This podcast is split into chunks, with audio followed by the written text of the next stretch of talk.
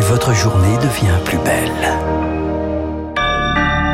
Le journal avec Augustin Lefebvre et nous allons retrouver Franck avec bonheur. La diplomatie européenne dénonce une agression injustifiée après un nouveau tir de missile nord-coréen cette nuit. L'engin a survolé le Japon. Les États-Unis promettent une réponse robuste, la Corée du Sud une réponse ferme. Julien Bayou sort de son silence ce matin dans une interview au Monde. L'ex-secrétaire général des Verts, accusé de violence psychologique par Sandrine Rousseau, estime que la députée est allée trop loin. Il parle de confusion entre le macartisme et le féminisme. Julien Bayou qui retourne à l'Assemblée ce mardi. Au programme du Palais Bourbon, la séance de questions au gouvernement, la première de cette nouvelle session parlementaire.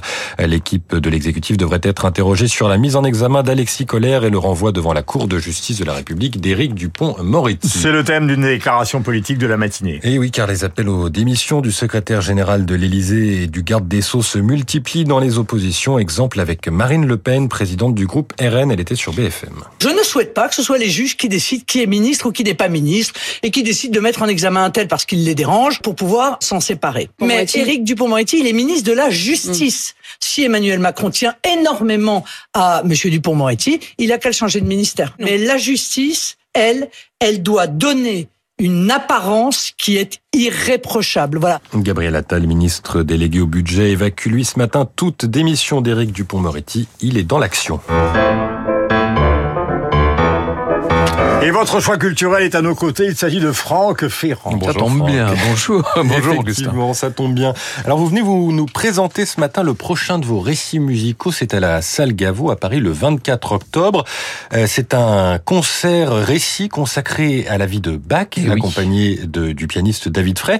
Euh, une question, pourquoi Bach? Une autre, pourquoi David Frey? Ah, c'est plus qu'accompagné, Augustin. Oui, tout à fait. C'est un véritable échange et c'est autour, évidemment, du, du clavier et de la musique de David que tout ça va, va s'épanouir. Pourquoi Bach? Parce que peut-être que c'est le plus passionnant de tous les musiciens.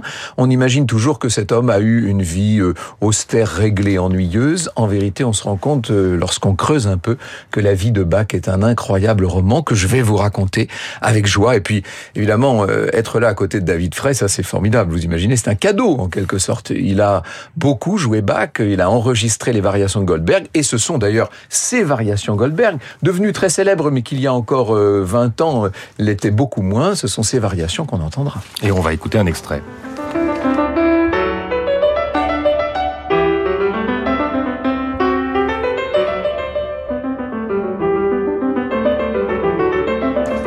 David Frey qu'on retrouvera tout au long de la journée sur Radio Classique. L'incroyable histoire de Jean-Sébastien Bach racontée par Franck Ferrand le 24 octobre à la Salle Gaveau à Paris. Donc, je me permets d'ajouter que c'est un cadre parfaitement adapté, tout ah à oui. fait intimiste, assez exceptionnel pour ce genre de récit. La bourse avec placementdirect.fr Assurance vie et épargne retraite en ligne. Avant de retrouver Franck Ferrand et son histoire, on retrouve Caroline Mignon d'Investir le journal des finances à la Bourse de Paris. Bonjour Caroline, quelle tendance à l'ouverture? Bonjour Augustin, bonjour à tous. Eh bien, l'indice parisien gagne plus de 1% à 5860 points à l'ouverture. Après avoir chuté de 20% sur les 9 premiers mois de l'année, le CAC 40 semble démarrer octobre sous de meilleurs auspices.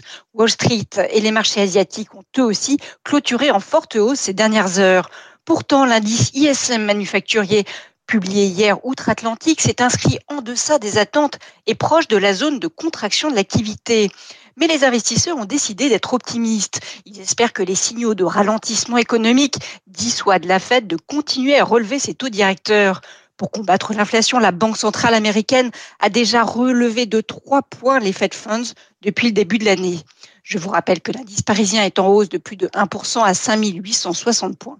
À l'ouverture, c'était Caroline Mignon, Investir pour Radio Classique. Merci Caroline, bonne journée à tous sur l'antenne de Radio Classique. Et voici Franck et nous allons parler justement de Jean-Sébastien Bach. Et, oui, et des variations Goldberg, puisque il y a 40 ans aujourd'hui, hein, nous n'avons pas, nous avons fait les choses en grand, euh, disparaissait le célébrissime Glenn Gould. Je sais que vous êtes très nombreux à vouer à ce pianiste hors norme une sorte de culte. Eh bien, euh, c'est une chance qu'aujourd'hui, notre auteur, euh, celui qui a préparé, qui a conçu cette émission, ne soit autre que Francis Drezel, figurez-vous. C'est pour moi un honneur. Donc voici à la fois Francis Drezel